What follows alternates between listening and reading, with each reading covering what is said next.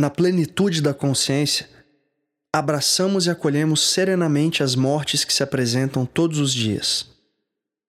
O sofrimento, afinal, não está ligado à efemeridade de todas as coisas, mas ao apego pelo que não se deixa morrer. Agradecemos por tudo o que os dias e as noites nos trazem e, uma vez integrada a lição, deixamos que as coisas sigam o seu perfeito rumo. Que eu aceite os ventos furiosos da impermanência para alcançar a real compreensão da eternidade.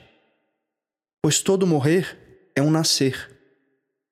Vai-se o corpo, vão-se os apegos, vão-se as ilusões.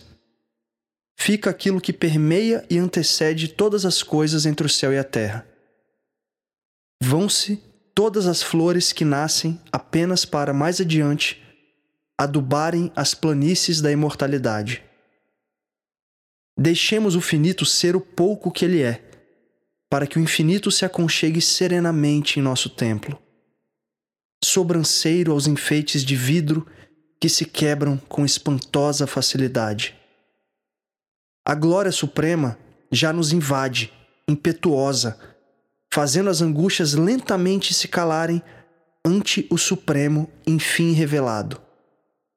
Os corpos, pesados, caem, um a um, e saciam a fome da terra.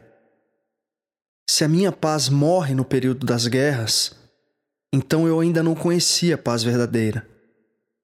Quando tudo desmorona, a serenidade do caminhante prevalece, plácida e soberana.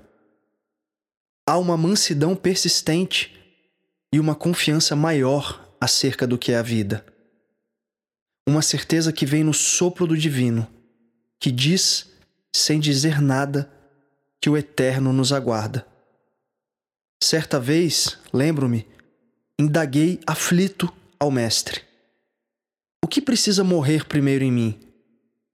E ele me respondeu, com um suave suspiro: A ideia de que a morte encerra qualquer coisa.